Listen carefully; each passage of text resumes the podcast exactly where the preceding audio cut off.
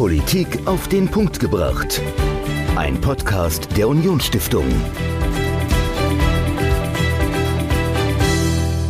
Hallo und herzlich willkommen. Mein Name ist Michael und zusammen mit Dominik. Hi. Begrüße ich euch zu unserer sechsten Folge unseres Podcasts. Und heute geht es um das Thema Brexit. Dominik, mit wem hast du da gesprochen? Ich habe mit Ben Bradshaw gesprochen. Er ist Mitglied der Labour-Partei, er ist aber vor allem auch Abgeordneter im britischen Unterhaus.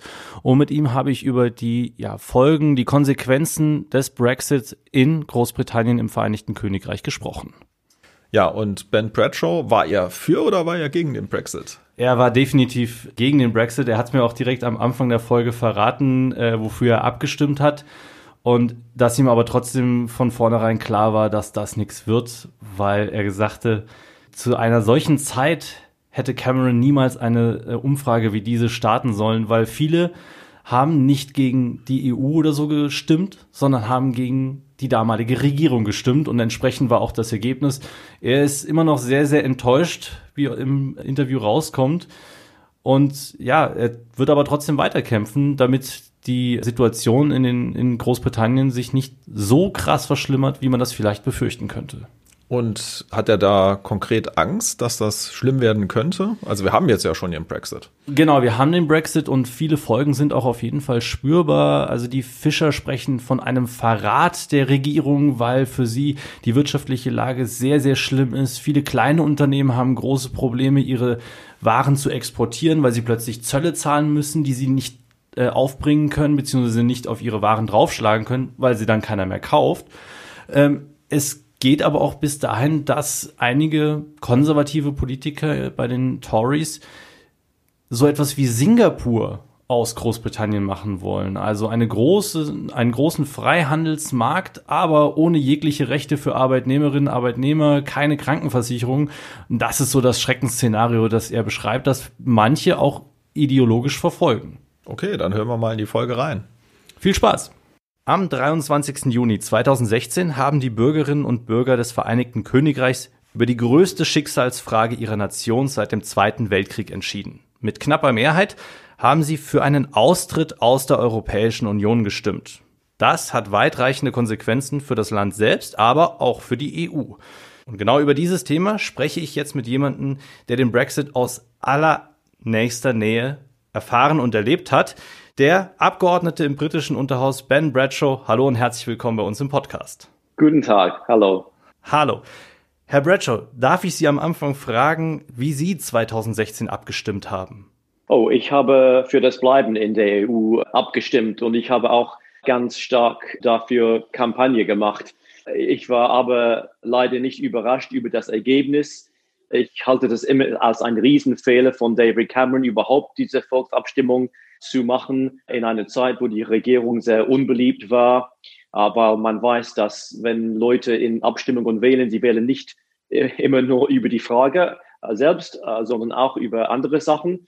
Und viele Labour-Wähler zum Beispiel haben zum Austritt gewählt, weil sie die Regierung gehasst haben, nicht weil sie eigentlich aus der EU austreten wollten. Und ich, ich wusste auch von meiner Kampagne in meinem eigenen Wahlkreis, dass viel zu viel Wähler, die eigentlich für das Bleiben in der EU wählen sollten, das nicht machen würden wegen dieser Gründe. Und deshalb war ich nicht überrascht von dem Ergebnis, aber sehr traurig darüber. Und ich habe dann die vier Jahre seither versucht, den Schaden zu vermindern, soweit es möglich war. Aber viel war nicht zu tun. Sie haben das gerade angesprochen. In Ihrem Wahlkreis in Exeter war die Abstimmung eigentlich für den Verbleib des Vereinigten Königreichs in der EU.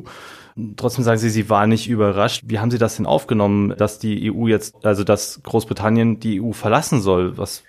Ja, das hat mich als eine nationale Tragödie getroffen und ich war auch sehr persönlich darüber traurig. Ich gehöre zu der Nachkriegsgeneration, deren ganzen Arbeit dazu gezielt war, die Versöhnung zwischen den Nationen Europas. Mein Vater hat noch im Zweiten Weltkrieg gekämpft und unser Haus hier in England war voll von jungen Italienern, jungen Deutschen. Als ich aufgewachsen bin, ich habe Germanistik studiert, ich habe in Deutschland gewohnt. Das war für mich immer klar, dass dies ein Riesenfehler war. Und nicht im Interesse Großbritanniens, dass es viel wirtschaftlich Schaden ausrichten würde, dass Großbritannien weniger Einfluss und weniger Macht in der Welt ausüben würden, wenn sie sich von dem Rest Europa distanzierte. Und wegen vieler anderer Gründe, auch kulturell, sozial, wirtschaftlich, Umweltpolitik bezogen. Also ich hatte nie einen Zweifel, dass das ein Fehler war, aber die Konstellationen, die, die Ereignisse in Großbritannien haben dafür dazu geführt und jetzt müssen wir versuchen, mit den Konsequenzen zu leben und langsam hoffe ich, wieder näher an unseren europäischen Nachbarn zu ziehen. Sie haben jetzt schon ganz, ganz viele Dinge angesprochen, auf die ich gleich im Detail eingehen werde. Aber nochmal einen kleinen Schritt zurück. Die Abstimmung, die berüchtigte Abstimmung, wie man ja fast sagen muss, ist jetzt mehr als viereinhalb Jahre her. Seitdem gab es die gefühlt schlimmsten Verhandlungen zwischen Großbritannien und der EU, die jemals geführt worden sind und ein Ergebnis dieser Verhandlungen, mit dem auch keiner so richtig zufrieden ist. Mit Ausnahme vielleicht von Boris Johnson und Nigel Farage, dem Anführer der UK Independence Party, der damals mächtig die Werbetrommel für den Brexit gerührt hat. Aber schauen wir mal weg von den Parteien und dem großen Ganzen auf die Bürgerinnen und Bürger. Wie sehen denn die Britinnen und Briten den Brexit? Und wie stehen sie heute dazu? Sind sie zufrieden? Ja, die Meinungsumfragen zeigen, dass eine Rekordmehrheit jetzt gegen den Austritt der EU ist. Jetzt, dass wir anfangen, die praktischen Konsequenzen zu spüren. Es gibt etliche Beispiele von Leuten, die für den Austritt Kampagne gemacht haben und dafür gewählt haben, die es jetzt bereuen. Jetzt, als sie sehen, dass die Versprechungen von, von der Kampagne, von der Brexit-Kampagne, dass wir die ganzen positiven Sachen von der Europäischen Union noch genießen könnten, ohne die negativen Sachen eine Lüge gewesen ist. Und wir sehen jeden Tag jetzt in Großbritannien Probleme mit diesem Eintrag von Boris Johnson, Probleme mit der Lieferung von Sachen, Probleme in etlichen Industrien, Probleme mit, mit Firmen, die jetzt etliche Barriere konfrontieren, wenn sie Exporte machen wollen. Und wenn es nicht für das Riesenproblem des Coronaviruses würde diese Konsequenzen unserer Nachrichten und unserer Politik jetzt dominieren. Und ich glaube, dass wenn die Covid-Krise vorbei ist und dass man wieder an diese Probleme konzentriert, dass noch mehr Leute sich entscheiden werden, dass es ein Fehler war und irgendwie mehr dazu bereit wären, den Schaden zu reparieren irgendwie. Hier in Deutschland hört man ja vor allem die proeuropäische Seite der Dinge. Also wie sehr sich etliche Betriebe über die Zölle und Handelsbeschränkungen beschweren, die langen Schlangen an LKWs, die wir vor Weihnachten und vor Neujahr gesehen haben, die nach Großbritannien beziehungsweise in die EU wollen die leeren Regale in den Supermärkten. Aber schauen wir doch mal auf die andere Seite. Ich meine, Sie haben jetzt auch gerade darüber gesprochen, dass die Briten es eigentlich so ein bisschen bereuen, dass die Abstimmung damals so gelaufen ist, wie es letztendlich war. Wie sieht denn die Sicht auf den Brexit von der anderen Seite aus? Welche echten Vorteile ergeben sich für Großbritannien vielleicht aus dem Brexit? Und was wird vielleicht erst nach einer gewissen Zeit zum positiven Wandel aus der Sicht der Befürworter? Ja, das ist schwierig zu sagen, weil ich sehe keine Vorteile bis jetzt. Und das Problem ist, dass die Brexit-Befürworter in zwei ganz gegenseitigen ideologischen Zelten sind. Man hat die Diät-Freimärkler, dessen Traum ist, Großbritannien wie ein Singapur am Rand Europas zu bauen. Das wird meiner Meinung nach die britische Öffentlichkeit nie tolerieren. Die Briten werden nie tolerieren ohne Sozialstaat, ohne Sozialgesundheitswesen, ohne Renten und zum Beispiel und auch der Mangel an Freiheiten, die man in Singapur erlebt. Auf der anderen Seite hat man diese so nationalistische Protektionisten, würde ich sie beschreiben, die aus dem Brexit äh, die Grenzen schließen wollten, keine Immigranten mehr einwandern lassen wollten, unsere Industrie verteidigen mit Subventionen zum Beispiel. Und diese zwei Ideologen sind absolut inkompatibel. Und die Regierung selbst und in der Persönlichkeit Boris Johnson, er hat diese Zwiespaltung nicht auseinandergesetzt. Die einzige Sache, wo man vielleicht sehen könnte, dass es doch ein Beispiel wäre von den Vorteilen ist diese Impfprogramm zum Beispiel, wo nach unserem Austritt aus der EU konnte unsere medizinische Agentur viel schneller sich bewegen, um die Kontrakte zu unterschreiben, das zu bezahlen, das alles zu organisieren mit den Chemiefirmen, obwohl eigentlich auch ziemlich viel Glück darin lag. Aber auch Ungarn hat ziemlich, etwas ziemlich gleich gemacht mit der, mit der russischen Impfungen. Sie ist da auch schneller gegangen. Das ist für mich ist mehr ein Problem der Langsamkeit der Kommission als ein positiver Ergebnis äh, des Brexit für uns. Aber außer diese eine Beispiel gibt es bis jetzt keine öffentliche Vorteile, weil, wie gesagt, die Regierung sich nicht entschieden hat, welche Richtung sie gehen wollen, um diese sogenannten Vorteile zu erzielen. Das heißt, man hatte zwar den Plan, einen Brexit durchzuführen, aber hatte keinen Plan, was danach kommt. Genau. Und die Brexit-Befürworter hatten ganz verschiedene und entge eigentlich entgegengesetzte Visionen der Zukunft Großbritanniens. Und sie haben auch nicht erklärt, was für einen Brexit sie wollten. Und das ist der Grund, warum wir als Land in den letzten vier Jahren so viele Probleme hatten, eine Vereinbarung durchs Parlament zu kriegen. Nicht, nicht nur, weil die konservative Partei bis zum Wahlsieg von Boris Johnson Dezember 2019 keine richtige Mehrheit hatte, sondern auch nicht, weil die Brexit befürwortet. Die Regierung selbst, die konservative Partei selbst war gespalten.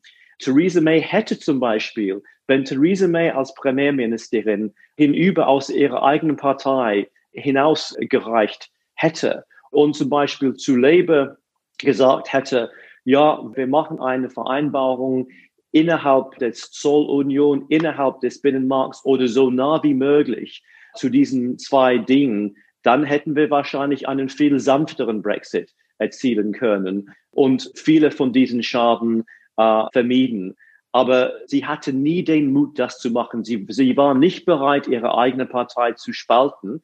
Und auf der anderen Seite war Labour nicht bereit, richtig meiner Meinung nach, einen harten Brexit zu unterstützen. Und deshalb sind wir dorthin gekommen, wo wir gekommen sind. Die Verhandlungen waren ein Witz, weil unsere Regierung war total überwältigt vom Coronavirus. Und jetzt beklangen viele Leute, die Fischerleute, die Bauern, die kleinen Firmen, die nicht mehr exportieren können, unsere Künstler und, und Musikanten, die nicht mehr in Europa arbeiten können. Sie beklagen alle, dass unsere Regierung eigentlich sich nicht richtig auf diese Sachen konzentriert hatte und eigentlich zu einer Vereinbarung eine Vereinbarung unterschrieben hat, die sehr, sehr schlecht ist für Großbritannien und die in der Zukunft viel Arbeit brauchen wird, um diesen Schaden zu überwinden. Sie haben jetzt schon viele Beispiele genannt für Bereiche in der Gesellschaft, in der Wirtschaft, die wirklich direkt betroffen sind von Brexit, von diesem schlechten Deal, wie Sie sagen.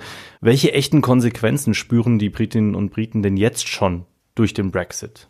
Oh, wir haben die Probleme an der Grenze, wir haben Mangel an verschiedenen Lebensmitteln. Nordirland ist besonders stark davon betroffen. Unsere Musikanten und Künstler können jetzt nicht mehr nach Deutschland kommen und Konzerte machen. Unsere Kleinfirmen, es ist so teuer für sie, direkt an die Konsumenten in Europa zu ihre Produkte zu schicken, dass es nicht mehr für sie wert ist. Die uh, the threshold, die Hürde, wo sie anfangen müssen, Zollgebühren, andere Steuern zu zahlen für sie ihre Exporte, ist so tief, viel tiefer als zum Beispiel, wenn sie nach Amerika exportieren, dass sie einfach sagen, es ist nicht wert. Und viele dieser Firmen gehen pleite, sind schon pleite gegangen in den letzten Wochen. Die Vereinbarung hat über nichts über Dienstleistungen gesagt und Dienstleistungen sind 85 Prozent unserer Wirtschaft. Und das, diese Sachen müssen noch geregelt werden. Wir haben besondere Probleme, wie gesagt, in Nordirland. Es gibt jetzt ganz ernste Spannungen in der Union der Vereinten Königreich und die wahre Möglichkeit, dass, dass das Königreich auch, an, auch auseinander spaltet und Probleme mit den Bauern, mit, mit den Fischern, die können nicht mehr exportieren.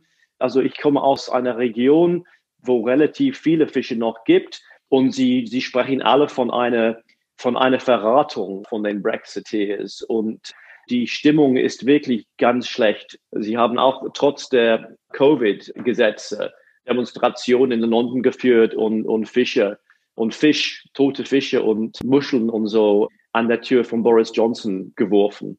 Bevor wir auf die Situation bezüglich der Proteste nochmal eingehen, Sie hatten jetzt eben Nordirland explizit angesprochen.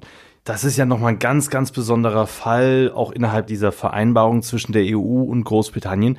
Könnten Sie vielleicht die Rolle, die Nordirland jetzt einnimmt in dieser Post-Brexit-Ära, könnten Sie die nochmal genauer erklären? Welche Rolle hat Nordirland? Ja, Nordirland ist Teil des Vereinten Königreichs, ist immer geblieben seit der Abhängigkeit von Irland, fast ungefähr 100 Jahre vor 100 Jahren. Und der Zivilkrieg in Nordirland ist nur zum Frieden gekommen unter dem Premier Tony Blair, weil beide Seiten anerkannt haben, dass die Bevölkerung Nordirlands haben zwei Identitäten. Ein Teil, fast die Hälfte, identifiziert als mit Irland, die sind hauptsächlich Katholiken, und die andere Hälfte, hauptsächlich Protestanten, die mit Großbritannien identifizieren. Das bedeutet, es hat nie eine Grenze gegeben zwischen, eine wirkliche Grenze gegeben zwischen Nordirland und Irland. Und Tony Blair und sein Vorgänger John Major als konservative Premierminister haben beide davor gewarnt, wegen der Brexit-Kampagne, dass wir verheerende Konsequenzen für Nordirland und für den Frieden in Nordirland haben würden, wenn Brexit passiert. Es hätte immer große Probleme gegeben, um einen Brexit außerhalb der Zollunion und außerhalb des Binnenmarkts zu erzielen, mit dieser Situation in Nordirland. Und die Lösung ist so, ist, dass Nordirland praktischerweise im Binnenmarkt und in der Zollunion geblieben ist. Und das heißt, dass es jetzt eine Zollgrenze zwischen Nordirland und Großbritannien gibt. Und die Unionisten, die ironischerweise ganz stark für den Brexit gekämpft haben und ganz stark die konservative Regierung unterstützt haben, die sind jetzt Sie sollen nicht überrascht sein. Das war immer äh, unvermeidlich. Aber sie sind jetzt zornig, dass diese Grenze sie von Großbritannien ein bisschen entfernt. Und sie haben auch Angst, dass innerhalb 10, 15 Jahre, dass es eine Volksabstimmung in Irland gibt und dass ganz Irland dann sich einigt. Und die Geschäftsleute und die Konsumenten in Nordirland, die kriegen nicht mehr ihre Waren aus Großbritannien und sie müssen es ist viel einfacher für sie, ihre ganze Wirtschaft und ihr ganzes Leben auf Irland zu kehren, weil dort keine Grenze gibt. Und das ist auch die Tür zu dem Rest Europas. Also, also die Prognose von Tony Blair und John Major war, war ganz richtig, dass eine der Konsequenzen von Brexit ist, wenn nicht ein Wiederaufkommen des Zivilkriegs in Nordirland, dann, dass es doch die irische Einheit dann viel wahrscheinlicher macht. Okay, wie würde das denn jetzt funktionieren? Nordirland gehört ja de facto noch zum Vereinigten Königreich, unterliegt also auch der Gesetzgebung des Vereinigten Königreichs, dürfen aber mit Irland handeln wie früher mit der EU, also ohne Restriktionen. Welche Vor- oder eventuell Nachteile könnte das denn haben? Also wenn Sie im Binnenmarkt bleiben, müssen Sie sich doch eigentlich auch ein Stück weit an EU-Regeln halten, oder? Sehe ich das falsch? Ja. Ja, also in einer Art und Weise hat Nordirland all die Vorteile der Mitgliedschaft der EU und die Vorteile innerhalb Großbritannien zu sein, unser freies Gesundheitswesen zum Beispiel. Aber das politische Problem ist, dass die größte Partei in Nordirland und die Partei, die die meisten Abgeordnete in London hat, die so stark für den Brexit gekämpft haben, sie hassen jetzt dieses Ergebnis, weil sie sehen, dass es wahrscheinlich zu irischem Einheit mhm. führt. Und ich meine, es ist nicht eine politische, ein politisches Problem für Boris Johnson, weil er jetzt eine solche große Mehrheit hat, kann er diese Leute ignorieren. Aber in Nordirland selbst wird es sehr interessant sein. Die junge Generation in Nordirland mehrheitlich will, Nordirland hat ja mehrheitlich für das Verbleiben in der EU gewählt und die junge Generation immer mehr würden lieber in der EU bleiben durch die Einigung mit Irland. Und das wird historische tiefe Konsequenzen haben für das Vereinigte Königreich. Schauen wir nochmal zurück auf die Wirtschaft.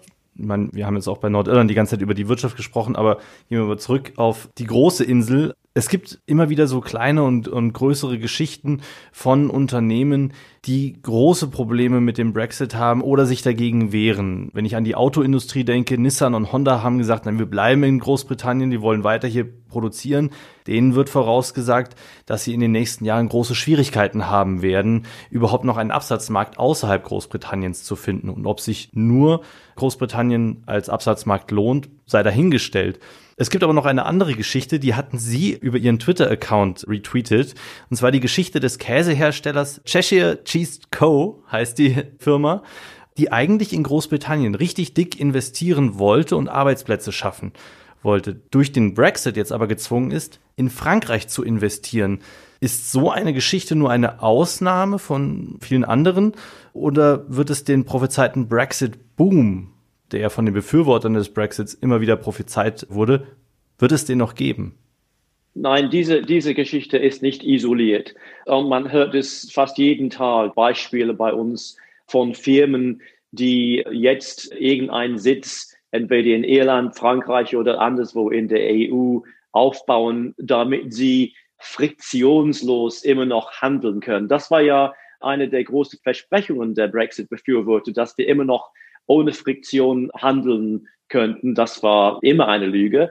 Das ist unmöglich außerhalb der Zollunion und, des Binnenmarkts. Aber das Problem ist etwas für die Motorhersteller, die Sie gerade beschreiben, etwas leichter geworden wegen des Abkommens, dem Beitrag zwischen Boris Johnson und Europa. Aber für Lebensmittelhersteller, für Bauern, für Fischer, dieser Austritt aus dem, ich weiß nicht, wie man das sagt auf Deutsch, die europäische äh, Lebensmittelhygiene, Hygieneregelungen, heißt, dass sie etliche Formulare, etliche Inspektionen von Tierärzten und so weiter und so fort an der Grenze, vor der Grenze, vor dem Export und so weiter machen würden. Und wenn du eine kleine Firma bist oder ein kleiner Exporthandel hast, ist das sehr, sehr schwer. Und für die größten Firmen, sie können ja einen Sitz in Dublin oder in Frankfurt oder irgendwo in Europa haben. Aber für die kleinen Leute, die, ich weiß nicht, die selbst arbeiten mit, mit ein paar von Arbeitnehmern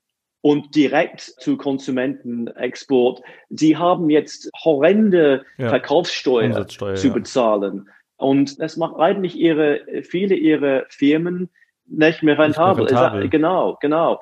Und es wird behauptet von der Regierung, dass das alles, wir sagen auf Englisch Teething Problems, dass es Probleme sind vom Anfang, weil diese Firmen sich nicht daran gewöhnt haben, diese Formulare auszuführen und sie, sie machen es nicht richtig und, und, und sie waren nicht vorbereitet und, und, und.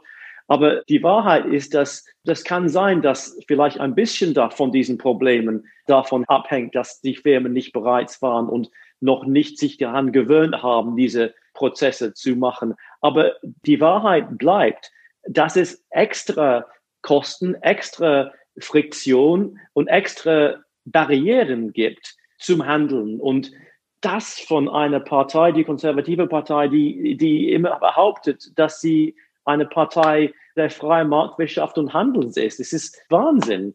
Ich sehe schon, Sie, Sie wirken ein wenig frustriert über diesen Irrsinn des ganzen Brexits. Also ist es wirklich einfach nur noch zum Kopfschütteln oder kann man das noch ernst nehmen?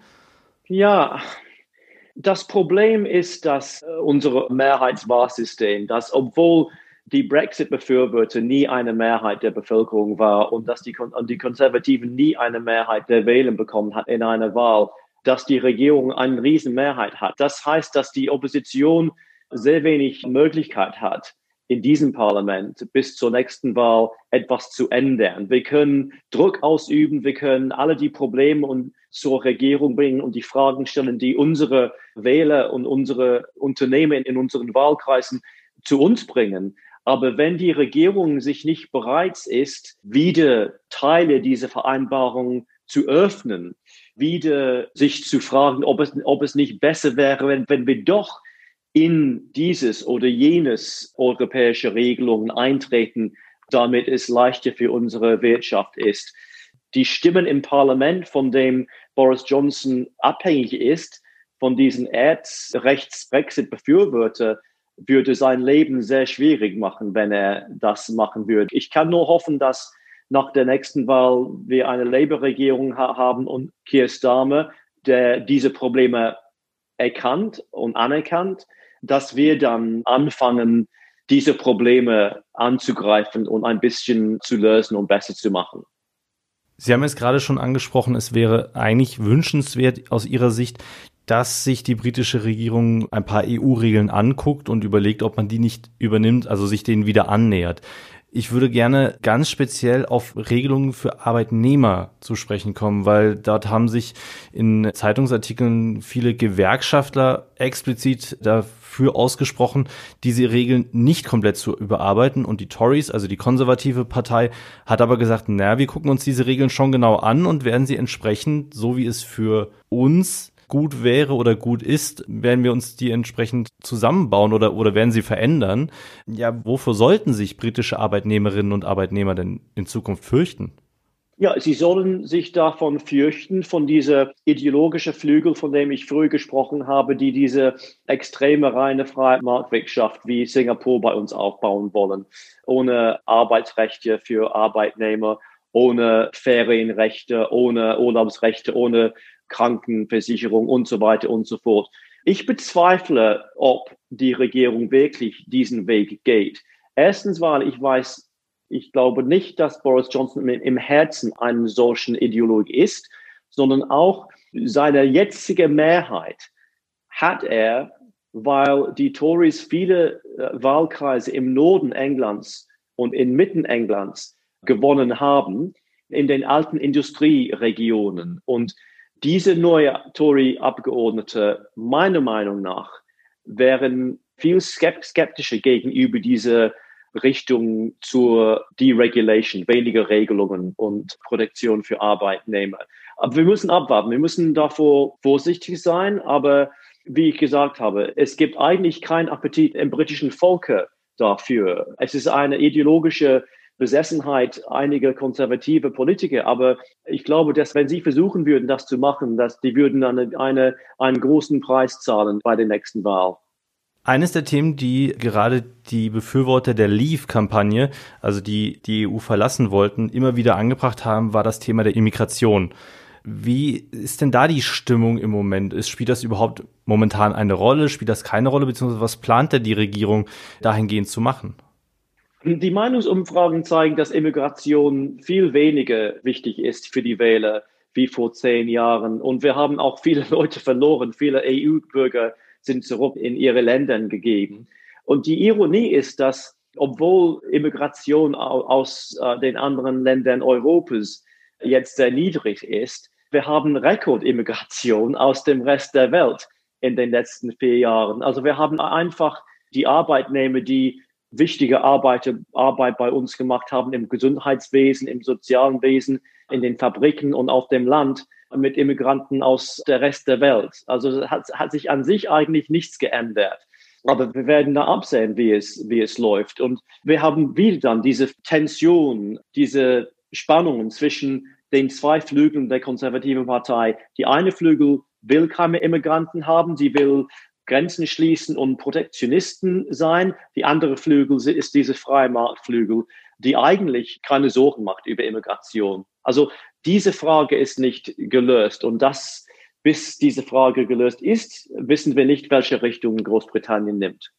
Schauen wir mal in die andere Richtung, nicht auf Menschen, die nach Großbritannien gehen, sondern auf Briten, die vor allem dann in die EU gehen oder gegangen sind die büßen ja jetzt jede Menge Rechte ein, weil sie keine EU-Staatsbürger mehr sind. Und wenn sie sich in der EU aufhalten, beispielsweise im Saarland leben oder arbeiten wollen, verlieren sie jetzt jede Menge Rechte oder haben sie diese verloren. Was bedeutet das konkret für die Britinnen und Briten im EU-Ausland? Ja, das ist ein sofortiges, direktes Problem. Also viele von diesen Leuten haben, wie sagt man, Residency, Aufenthaltsgenehmigungen beantragt in den Ländern, wo sie wohnen, was einige von diesen Problemen löst. Aber andere Leute, die das nicht gemacht haben, haben wirkliche Probleme. Und britische Touristen, die nach Europa gehen, Studenten, die nach Europa gehen wollen, Briten, die ein kleines Haus in Spanien oder Italien haben, die dürfen jetzt nur drei Monate in sechs dort bleiben viele Probleme. Wir werden mehr Probleme haben, wenn wir reisen, obwohl zurzeit reist, reist kaum, kaum jemand. Aber wenn wir im Sommer jetzt wieder reisen können, dann werden viele, viele Briten zum, zum ersten Mal spüren, wie es fühlt, in einer langen Schlange hinter den Russen äh, im Flughafen Pieces zu warten. Und dann werden die vielleicht sehen, wie das Leben außerhalb der EU wirklich ist. Ja, Sie haben das nächste Thema im Prinzip schon angesprochen. Im Moment ist Reisen nicht möglich. Corona überdeckt alles momentan.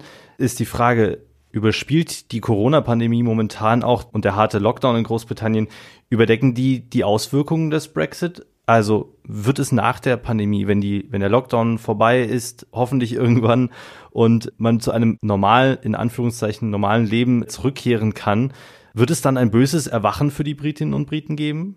Ja, Sie haben recht, dass das für, für die Leute, die nicht direkt vom Brexit getroffen werden, dann überdeckt die Covid-Krise die Ergebnisse von Brexit. Leute, die gut informiert sind, die BBC hört und die seriöse Zeitungen lesen, sie haben schon eine Ahnung von den negativen Auswirkungen von Brexit. Aber das sieht man auch in den Meinungsumfragen, wo jetzt eine große Mehrheit denkt, dass es ein Fehler gewesen ist, aus der EU auszukommen.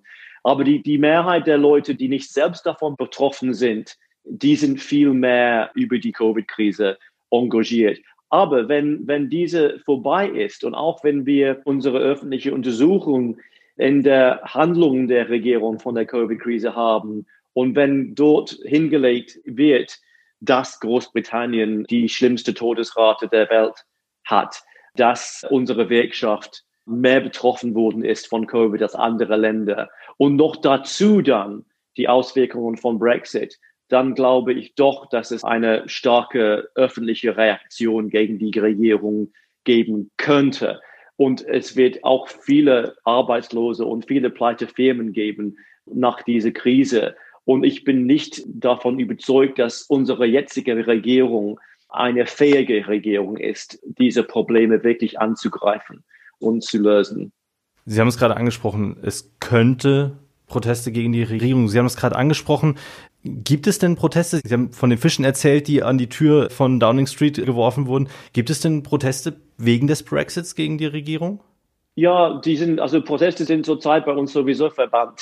Und wir sind, wir sind mehr ähm, gehörigkeitsfähig als die, als die Franzosen und vielleicht jetzt die Holländer mit ihren Demonstrationen gegen den Lockdown. Also nein. Und so würden wahrscheinlich die Briten nicht reagieren, weil das ja eine politische Sache gewesen ist. Wir hatten eine Volksabstimmung, wir hatten ja die Wahl, die die, die Konservativen sehr stark gewonnen haben. Und verschiedene Interessengruppen haben kleine Demonstrationen gemacht, die Fischerleute, die Bauern ein bisschen, einige Fabriken und einige betroffene Firmen. Aber die Art und Weise, in der den Brexit so viele verschiedene Leute betrifft, in verschiedenen Weisen, macht es ziemlich schwierig, eine große Bewegung dazu zu bringen, um auf die Straße zu gehen. Das, das ist nicht so der britische Weg. Aber wir als Parlamentarier werden täglich von unseren Wählern Kontakte gemacht mit kleinen Problemen, die wir dann kommunizieren. Und man kann sich vorstellen, dass nach einem zwei Jahren, wenn Covid vorbei ist und, und wir wirklich darauf konzentrieren können, was die eigentlichen Konsequenzen von, von Brexit gewesen sind, könnte man sich vorstellen, dass die britische Wähler mehr offen sein würden zu einer Politik der Wiederernäherung an Europa, dass wir engere Beziehungen treiben und nicht weiter auseinandergehen. Letzte Frage. Wann kommt ihr wieder zurück in die EU? Ja, ich weiß nicht. Also ich würde es gerne in meinem Leben sehen, aber ich bin nicht zuversichtlich. Schnell nicht, weil es eine große Auseinandersetzung hier brauchen würde, persönlich für viele Leute und auch für unsere Politik. Und es wird, es wird nur kommen, wenn es klar genug, ist für unsere Bevölkerung und unsere politische Klasse, dass wir diese Vorteile verloren haben und wieder gut gebrauchen könnten. Ben Bradshaw, vielen herzlichen Dank für das Gespräch über den Brexit und dessen Auswirkungen auf Großbritannien und die EU. Herzlichen Dank. Bitteschön. Der Labour-Abgeordnete im britischen Unterhaus Ben Bradshaw im Interview zum Brexit und dessen Folgen für Großbritannien. Wenn ihr keine Folge unseres Podcasts mehr verpassen wollt, dann abonniert unseren Podcast. Jetzt klicken, abonnieren. Los. Da würden wir uns sehr drüber freuen. Und wie gesagt, wenn es Fragen gibt, gerne eine E-Mail an podcast.unionstiftung.de schreiben. Ganz genau. Und ihr findet uns natürlich auch in den sozialen Netzwerken, auf LinkedIn, auf Facebook, auf Instagram und auch auf Twitter. Wenn ihr uns da also folgen wollt, auch da einfach den Abonnieren-Button klicken. Ciao. Und in der nächsten Woche sprechen wir nicht über Großbritannien, sondern wir gucken noch ein bisschen weiter über den Atlantik rüber in die USA. Denn da ist ein neuer Präsident gewählt worden. Und das hören wir uns an mit einem Experten, der in Kaiserslautern sitzt. Dr. Florian Böller von der TU Kaiserslautern. Der ist Experte, was die USA anbelangt und mit ihm habe ich über die Inauguration Joe Bidens gesprochen und natürlich auch über das Erbe Donald Trumps. Michael, ähm, hast du dich gefreut, dass Joe Biden endlich neuer Präsident der USA ist? Ja, also was heißt gefreut ist vielleicht ein falscher Ausdruck, aber so dieser Politikstil von Trump, der hat mir jetzt nicht so gefallen, so dieses laute und ja, mal schauen, was jetzt bei rauskommt. Ich bin auch gespannt, um ein bisschen schon mal vorauszublicken. Schaltet einfach nächsten Sonntag wieder ein. Dann geht's um die Inauguration Joe Bidens und dessen Wahlprogramm für seine Präsidentschaft. Bis dahin, macht's gut. Tschüss. Tschüss. Politik auf den Punkt gebracht. Ein Podcast der Unionsstiftung.